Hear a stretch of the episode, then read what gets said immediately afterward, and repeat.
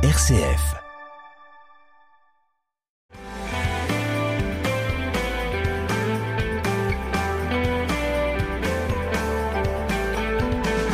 Bonsoir à tous, bienvenue dans notre émission Parlons agriculture ou viticulture. Et aujourd'hui, cette agriculture avec Jean-Marie Lette, spécialiste de cette question chez CDER. Bonjour Jean-Marie. Bonjour Hubert, bonjour à tous les auditeurs. Eh bien, nous sommes euh, en février, en mars même maintenant, et en mars euh, se posent les questions, c'est du retour dans les champs des agriculteurs, mais pas seulement.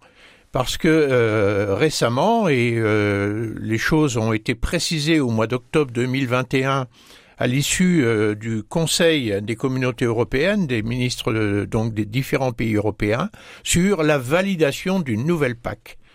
Alors, nos auditeurs nous ont déjà entendu parler de la PAC, politique agricole commune, et on sait l'importance que a cette politique agricole commune sur le revenu des agriculteurs, où pratiquement ces dernières années, ça représentait pour beaucoup d'agriculteurs en fait leurs bénéfices, hein, leurs bénéfices, donc c'est quelque chose d'important. Et donc, euh, s'il y a une nouvelle PAC, euh, je pense qu'il est important, Jean-Marie, pour que tout le monde comprenne bien cette affaire de politique agricole commune qu'on revienne aux origines. D'où vient la PAC en fait? Ça a commencé euh, quand? Ah ben, la PAC, c'est euh, une histoire ancienne, hein, euh, puisque ça date du traité de Rome en 1958. Donc, vous voyez, c'est pas, c'est, pas tout jeune. Où à l'époque, ça concerne six pays qui ont décidé quelque part de mettre en commun leur politique agricole. On, peut rappeler lesquels c'était ces pays? Alors, euh, il y avait bien sûr la France, l'Allemagne. De l'Ouest L'Allemagne de l'Ouest, la Belgique, les Pays-Bas, le Luxembourg. L'Italie. L'Italie. Et je crois que c'est tout. Et on est, on ça fait six. On a les six. Hein, ça fait six. Et donc, euh, ces six pays euh, décident, parce que le traité de Rome en a décidé, hein, c'est la constitution de l'Union européenne, d'avoir en fait une, des politiques communes. Et la première politique qui est décidée d'être pratiquée en commun, c'est la politique agricole. Tout à fait. Hein. Il, y a, des objectifs euh, ambitieux qui sont euh, euh, mis en place à cette époque-là. D'abord, c'est d'accroître la productivité agricole parce que les rendements sont faibles et surtout, surtout, on importe pratiquement toutes nos denrées on est dépendant de l'extérieur sur toutes nos denrées agricoles. Alors il faut placer ça dans le contexte géopolitique de l'époque. Il faut se rappeler quand même que l'Europe avait été coupée en deux avec euh, la partie est de l'Europe sous dépendance euh, soviétique, hein, donc un régime communiste, et la partie ouest de l'Europe plus dans une logique libérale. Et à ce, à ce moment-là, l'enjeu stratégique, c'est l'autonomie alimentaire pour ne pas dépendre des autres en fait. Tout à fait, hein, c'est l'époque de la guerre froide et la sécurité alimentaire à cette époque-là, effectivement, elle a du sens euh, parce que tout simplement, on est dépendant des pays extérieurs. Et, en, et en, fait, euh, il y a aussi une question de modernisation de l'agriculture qui n'est pas encore complètement reconstruite euh, après la guerre. Il y a aussi euh, la question de la parité agricole sur le plan social avec les agriculteurs et les autres catégories socio-professionnelles. Enfin bref, il y a des grands objectifs. Voilà. Et puis il y a aussi hein, ce fait que à cette époque-là, il y a des frontières entre les États et euh, il y a des droits de douane qui sont payés entre chacun des États. Donc il y a l'idée aussi de faire euh, global, euh, quelque part un marché commun hein, au sein de ces six pays. Donc, supprimer les barrières douanières, faciliter la circulation des produits agricoles, augmenter la production agricole et augmenter le niveau de vie des agriculteurs grâce à la modernisation des fermes et grâce à la mécanisation qui va être incitée. Et puis aussi, euh, c'est le principe qui est retenu à cette époque-là, de mettre un prix intérieur extrêmement élevé, en tout cas beaucoup plus élevé que les prix euh, du marché euh, des marchés mondiaux. Et en gros un prix garanti. Et un prix garanti. Alors, en garantissant les agriculteurs du prix de vente de leurs produits, en leur donnant des nouveaux moyens de productivité, est-ce que ça a marché? Ça a super bien marché. Hein, les agriculteurs ont fait ce qu'on leur a demandé, c'est-à-dire qu'ils ont produit, et c'est l'époque où eh ben, il y avait beaucoup de, euh, de nouveautés agricoles dans le machinisme, dans les produits phyto, dans les engrais, si bien qu'ils ont amélioré fortement leur rendement. Euh, ils, ont augmenté bien évidemment aussi leurs revenus, hein, puisque euh, avec des prix garantis à un niveau élevé, une protection extérieure, parce que ça c'était important, hein, se protéger à l'extérieur avec des droits de douane dès lors qu'on sortait des six États, eh bien, euh, les agriculteurs ont fait effectivement ce qu'on leur a demandé et ça a super bien marché jusque dans les années 70-80. En gros, ça a été un véritable déclenchement de l'agriculture d'entreprise, de la recherche du revenu, de la recherche du développement du chiffre d'affaires, et avec même des systèmes qui ont fait partir les anciens agriculteurs à la retraite plus vite. L'indemnité viagère de départ, c'est quelque chose dont on se souvient, et ça a presque trop bien marché parce qu'on a parlé de stock et même de montagne de stock à l'époque. Voilà, on a en fait la productivité des agriculteurs a été telle que, eh bien, on est devenu excédentaire dans pratiquement euh, toutes les denrées agricoles. Et comme on avait un décalage de prix entre les marchés mondiaux et les marchés intérieurs, eh bien, ces, euh, produits qu'il fallait exporter ou stocker, ça coûtait excessivement cher au marché, au, au comment, à la caisse euh, européenne. Alors qu'on appelait le FEOGA, le Fonds euh, d'orientation des marchés agricoles, les fonds européens, qui permettaient les prix garantis, mais pas seulement, parce qu'on avait une zone de frontière qui était protégée, on avait un marché unique euh, entre les six pays, et chaque fois qu'un pays sort un produit excédentaire pour la consommation européenne voulait sortir de cette frontière, il fallait subventionner. Voilà, il y avait un système de prélèvement-restitution. Hein, à chaque fois que Soufflet voulait exporter euh, en Afrique, eh bien, l'Europe subventionnait la différence entre le prix intérieur élevé et le prix du marché mondial beaucoup plus faible. Et donc à l'époque, euh, il a fallu tout repenser parce que le système ne pouvait plus tenir, il avait dépassé les objectifs qu'on lui avait fixés. Tout à fait. Et donc est arrivée une première réforme très importante qui était la réforme de 1992 euh, que je cite de mémoire. Tout à fait. La, la réforme de 1992, effectivement, c'est celle qui est la plus importante.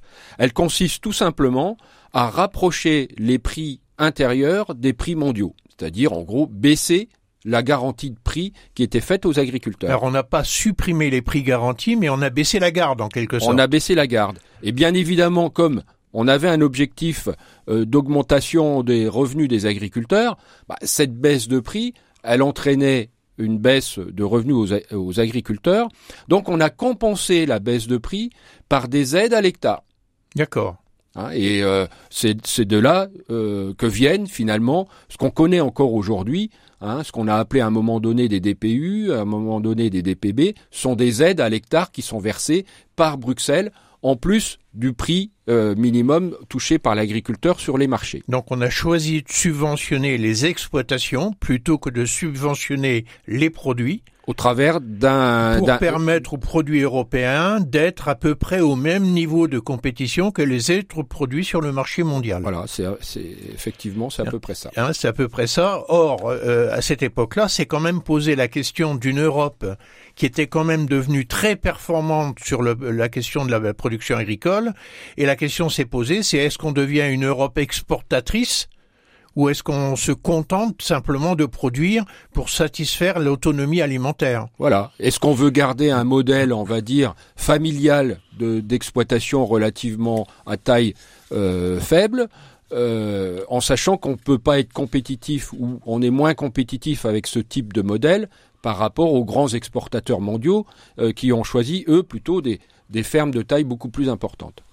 Alors, on poursuit un peu notre chemin dans les réformes. Réforme de 92 qui est essentielle, qui a été revue, parce qu'il faut le rappeler, les PAC, elles sont prévues pour six ans. Hein, c'est toujours des plans à six ans dans le cadre d'un budget européen décidé pour une période de six ans. Donc on arrive euh, en 99 avec des évolutions importantes.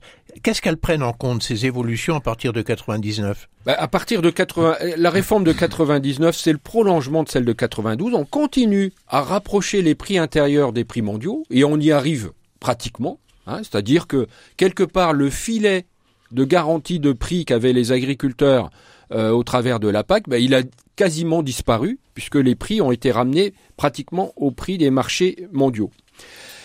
Alors il y a quand même un événement, euh, excusez-moi Jean-Marie, mais il y a un événement, c'est que l'Europe, elle est quand même passée en cours de chemin de 6 à 25. Tout à fait, oui. Hein Et donc euh, les choses, cette zone de protection aux frontières, cette zone a été considérablement élargie avec des nouvelles populations, mais également des agricultures qui étaient nettement en retard par rapport à l'agriculture de l'Europe des six, surtout celle de la France et de l'Allemagne. Tout à fait. Et... donc le budget a augmenté considérablement et il a fallu intégrer ces nouveaux pays. Voilà, effectivement, hein, il y avait un gros rattrapage à faire entre ces pays et, les, pays, euh, les, premiers pays européens.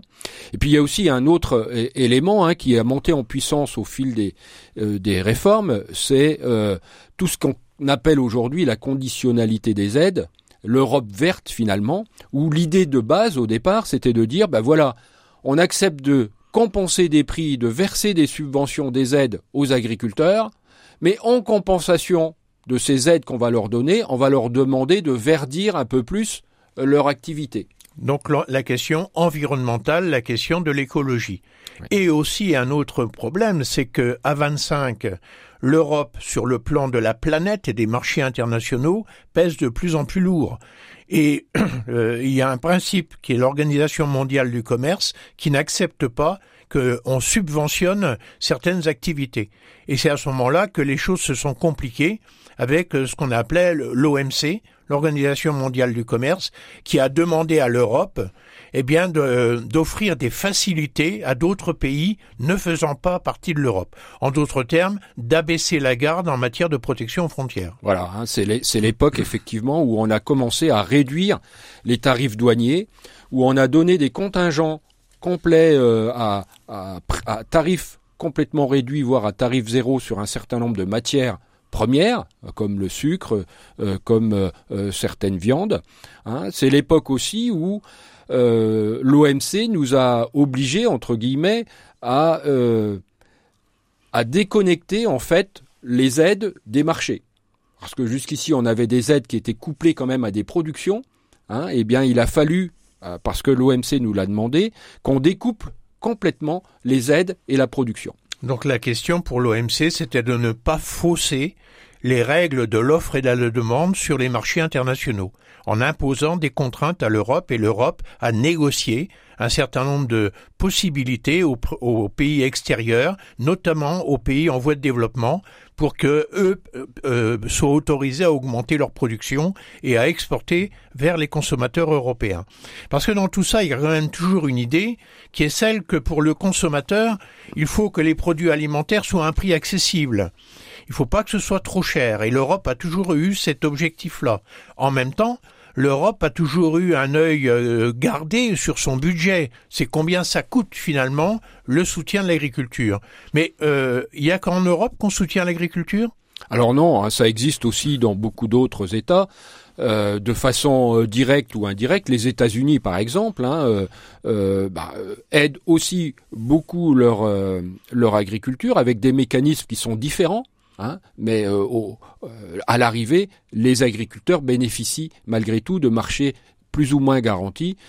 Alors il y a quelques pays très libéraux où euh, l'agriculture est peu aidée, mais globalement dans le monde, beaucoup d'États subventionnent ou continuent à subventionner euh, leur agriculture. Donc on se rend compte qu'avec des produits agricoles dont les marchés sont mondialisés pour la plupart d'entre eux, avec la nécessité euh, d'apporter la nourriture là où il y en a besoin sur l'ensemble de la planète, et avec surtout des variations dans la demande selon les conditions climatiques, eh bien il y a une organisation qui est en place, c'est l'OMC, et euh, toutes les situations particulières sont prises en compte et ça aboutit à des négociations qui n'en finissent pas et qu'on a connues. Alors parmi les, négociations, eh bien il y a celle pour l'Europe d'une nouvelle politique agricole commune ben, qu'il fallait euh, décider et on va en parler dans la deuxième partie de cette émission. Retrouvez les émissions RCF en podcast sur les plateformes Apple Podcast, Google Podcast, Deezer et Spotify. Avec les podcasts RCF, écoutez vos émissions où vous voulez et quand vous voulez.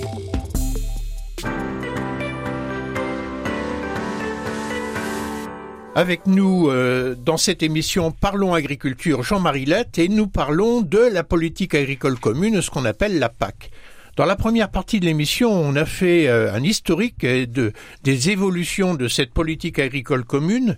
Et là, nous sommes arrivés euh, il y a peu de temps avec une sorte d'alignement des planètes où il fallait réélire les parlementaires du Parlement européen, où il fallait renommer les commissaires européens qui sont le gouvernement de l'Europe, et il fallait décider un budget pour euh, une période de six ans. Et tout ceci est arrivé à la fin de l'année 2020 où il fallait avoir euh, un accord général dans tous les domaines des institutions européennes.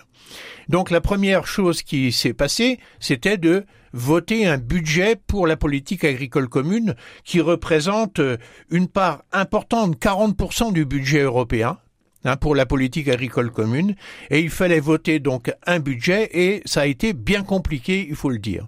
Donc un budget pour une période 2021-2027. Jean-Marie, nous sommes en 2022. Est-ce qu'on y voit clair aujourd'hui et comment ça s'est passé quand la PAC précédente s'est achevée en 2020 Puisque c'est la dernière année où elle, elle, elle était organisée. Tout à fait. Alors comme vous comme vous l'avez dit, hein, il y a eu plein de perturbations. Il y a eu euh, des élections, il y a eu le Brexit, bien évidemment. en plus, on a perdu les Anglais. La sortie des Anglais. Il y a eu le Covid. Tout ça a en fait entraîné un retard, hein, un retard de deux années dans la mise en place de la PAC. Donc on est en fait en 2021 et 2022 encore sous l'ancienne réforme qui s'est prolongée pendant deux années de plus.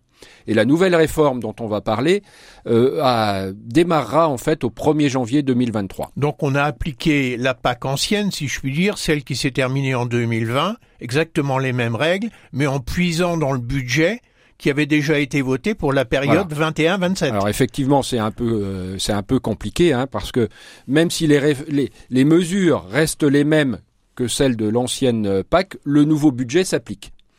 Alors, heureusement, ce nouveau budget, hein, on a eu la chance peut-être euh, dans les discussions budgétaires euh, d'être dans cette période Covid où euh, les États ont un peu plus ouvert leur, leur porte-monnaie, d'avoir réussi finalement à sauvegarder un budget à peu près constant par rapport à la période précédente. Oui, parce qu'il y avait une grosse inquiétude euh, au moment où les discussions ont commencé, où tout le monde pensait que l'agriculture coûtait trop cher, quoi. Exactement. Et en fait, euh, on était en, euh, avant, dans la bac précédente, à un peu plus de 400 milliards. Hein, c'est quand même important, des chiffres extrêmement importants, et on s'en sort à 343 milliards, mais il y a l'Angleterre en moins. Voilà. Donc c'est à peu près pareil, quoi. C'est à peu près, on est à peu près à budget constant. Sauf que l'inflation n'est pas prise en compte. Voilà, hein. effectivement. Et, c'est vrai qu'on a plutôt un retour actuel de l'inflation. Donc avec ce budget euh, garanti jusqu'en 2027, euh, de quoi est faite cette nouvelle PAC Alors, euh, de quoi elle est faite? Alors, ce qu'il faut bien comprendre, hein, c'est qu'on l'a dit tout à l'heure, on est passé de 6 pays à 27 pays. Et ça, ça change quand même beaucoup de choses parce que les agricultures dans ces 27 pays sont vraiment très différentes les unes des autres. Et c'est aujourd'hui extrêmement compliqué d'appliquer des mesures identiques dans chaque État. Tout simplement parce que c'est pas possible de euh, voter à 27 des mesures très précises qu'on va appliquer dans chacun des États. En, gros, on a renoncé à ce qui s'est passé historiquement quand on est passé de 6 euh, à 9 et de 6 à 12, où l'objectif c'était un nivellement, en gros l'égalité à peu près de tous les citoyens européens dans la fameuse zone de 6, 9 ou 12. On a renoncé à ça. On a renoncé à ça parce qu'à 27 c'est plus possible. Et euh, eh bien c'est vrai que la PAC qu'on dit aux euh, communes, politique agricole commune, elle l'est de moins en moins et ce sera le cas pour cette euh, nouvelle réforme qui va s'appliquer à partir de l'année prochaine. Et donc on arrive à ce qu'on appelle la renationalisation de la politique agricole commune. Le mot est un gros mot euh, dans les années 90 euh, ou 2000 et il est devenu aujourd'hui celui dont on, a plus peur quoi. Voilà, c'est c'est aujourd'hui aujourd'hui c'est devenu une réalité en fait. L'Europe, elle donne un cadre et elle demande à chacun des États de fixer ses propres mesures dans ce cadre euh, décidé par Bruxelles. Alors c'est ça qu'on appelle le plan stratégique national? Voilà. Hein, effectivement, c'est la nouveauté de cette réforme, c'est que chaque État membre doit, devait, en fait, euh, donner son plan stratégique national à Bruxelles euh, au 31 décembre de l'année passée. Et en fait, l'Europe va, au cours de l'année 2022, examiner en fait tous ces plans stratégiques nationaux et sans doute en modifier un certain nombre, peut-être à la marge ou peut-être plus profondément, pour s'assurer que, eh bien, euh, les mesures que propose chacun des, des États membres soient bien cadrent bien dans les objectifs euh, fixés par Bruxelles. Donc on y verra euh, beaucoup plus clair à la fin de cette année, mais ça sera que des ajustements. Tout à fait. Ce qui nous autorise à parler de ce plan stratégique national. Est-ce qu'il est issu de cette grande consultation qu'il y a eu au niveau de l'agriculture au cours de l'année de 2020, si je me souviens bien? Oui, tout à fait. Hein, c'est le principe qu'avait retenu la France, c'est de consulter l'ensemble des citoyens. Alors bien sûr, il y a eu aussi des professionnels qui y ont Et puis il y avait quand même l'objectif du nouveau ministre qui était de garder finalement une certaine continuité par rapport à l'ancienne PAC. Et c'est quand même le choix globalement, hein, quand on regarde le choix qui a été fait par la France. Alors, quelles sont les nouveautés euh, de cette nouvelle PAC au travers du plan stratégique national français? Voilà. Alors, il y a un certain nombre de choses. Il y a, la première chose, c'est que, alors c'est, c'est peut-être marginal, hein, mais seuls les agriculteurs actifs pourront toucher les aides PAC. Alors c'est quoi un actif agriculteur? Un activiteur Alors un actif un agriculteur actif, c'est un agriculteur qui paye une cotisation accident à Texas et qui a moins de 67 ans. 67 ans? Voilà. Ça serait l'âge de la retraite des agriculteurs? Voilà, c'est effectivement l'âge de la retraite. À partir de 67 ans, les agriculteurs devront choisir entre la retraite et les aides. D'accord. Hein, ils pourront pas cumuler en fait les deux. Alors ça va pas toucher beaucoup de monde. Hein, mais par contre, par exemple, ce qui est le cas d'un certain nombre d'agriculteurs qui ont eu une autre activité, ils pourront pas cumuler leur activité agricole et toucher des aides et percevoir euh, des retraites euh, parallèlement. Donc ça, c'est toute la population qui est concernée. Donc ça, c'est clarifié. Voilà. Euh, il y a une deuxième mesure qui est importante hein, également, c'est la mise en place de, de ce qu'on appelle des éco-régimes. Il s'agit de mettre en place des mesures qui ont plutôt un caractère environnemental et qui vont au-delà des règles. Alors les règles, c'est cette fameuse conditionnalité des aides. En d'autres termes, on donne de l'argent aux agriculteurs, mais à condition qu'ils respectent des règles. Et dans les règles, on les a vues monter en puissance. Il y a tout ce qui concerne la protection de l'environnement, avec l'interdiction des produits chimiques et un certain nombre de et, et aussi l'obligation du respect de certaines pratiques agricoles. Tout à fait. Donc euh, ce que je comprends, c'est que les éco-régimes, c'est une couche au-dessus. C'est une couche au-dessus qui est, elle, rémunérée. La conditionnalité de base, elle n'est pas rémunérée. Mais elle est plus contraignante. Elle est, et, et, par contre, ces éco-régimes qui sont rémunérés, bien évidemment, c'est des contraintes supplémentaires. Et les agriculteurs vont avoir à choisir un de ces éco-régimes parmi trois proposés.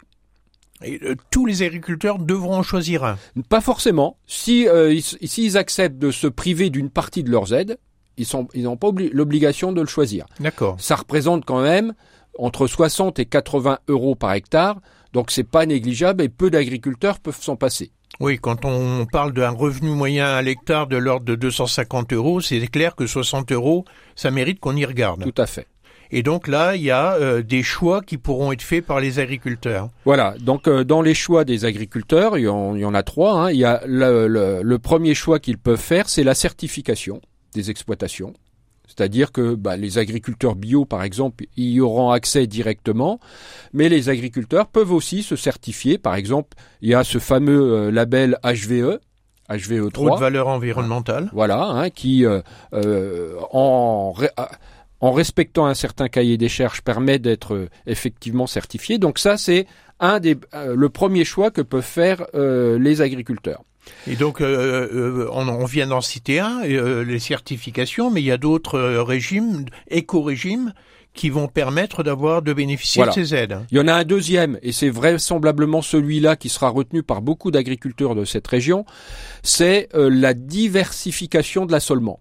C'est d'avoir un, un, un, grand nombre, de cultures un grand différentes. nombre de cultures différentes dans son assolement. Et, et combien on, euh, alors là, c'est une, une, grille par point, hein, mais en gros, euh, celui qui a euh, 7-8 cultures dans son assolement, il a l'éco-régime maxi. Oui, c'est, et c'est assez facile dans cette région et dans notre, où le dans notre région, agronomique euh, voilà, dans notre région très diversifiée, euh, beaucoup d'agriculteurs le font déjà naturellement. Et puis il y a un troisième, euh, par contre, bien évidemment, d'autres régions comme euh, euh, ce qu'on appelle euh, les, les, régions de Scopper, des régions où il y a beaucoup moins de possibilités de diversité de, de cultures. En gros, c'est la Haute-Marne, la Meuse, ces régions-là. La Brie, même l'est du département. c'est un peu plus compliqué dans ces zones-là d'atteindre ce niveau-là. Et le troisième niveau, c'est ce qu'on appelle les éléments topographiques. Il s'agit en fait de reconvertir une partie de l'exploitation en activité non productive. Ça veut dire quoi concrètement? Ça veut dire mettre en place des jachères, mettre en place des haies, euh, mettre en place ce, type de, des plantes spécifiques pour euh, les abeilles. Voilà, c'est euh, quelque part sortir de la production une partie des terres. D'accord en vue de réduire cette production et le coût que ça représente pour l'Europe, mais aussi dans des logiques de reconstitution de la biodiversité et euh, des paysages avec les haies, etc., pour lutter contre le vent, le dessèchement et autre chose que les excès des remembrements ont provoqué. Voilà. Alors il faut aussi quand même euh, donc ça, ça concerne les éco-régimes. Il faut aussi qu'on parle quand même de la conditionnalité de base qui s'applique à tout le monde et, qui est obligatoire à, tout le monde parce que il y a une de ce qu'on appelle les bonnes conditions agro-environnementales. Il y a une règle qui va être quand même très contraignante dans cette nouvelle PAC. Hein, c'est ce qu'on appelle la BCAE 8. C'est celle qui va obliger finalement les agriculteurs à mettre 4% de leur surface en euh, éléments non productifs. Ça veut dire quoi? Ça veut dire très concrètement qu'on va revoir dans la plaine des jachères.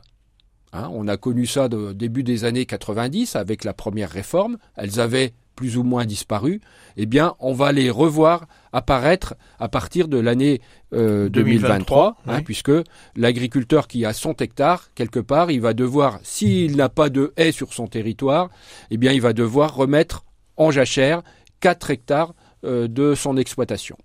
Donc là, on comprend bien qu'il y a effectivement, pour avoir droit à, ce revenu complémentaire qu'apporte la PAC, des contraintes. Hein, on vient de voir la nouveauté, elles sont de caractère national, elles doivent être validées euh, par Bruxelles.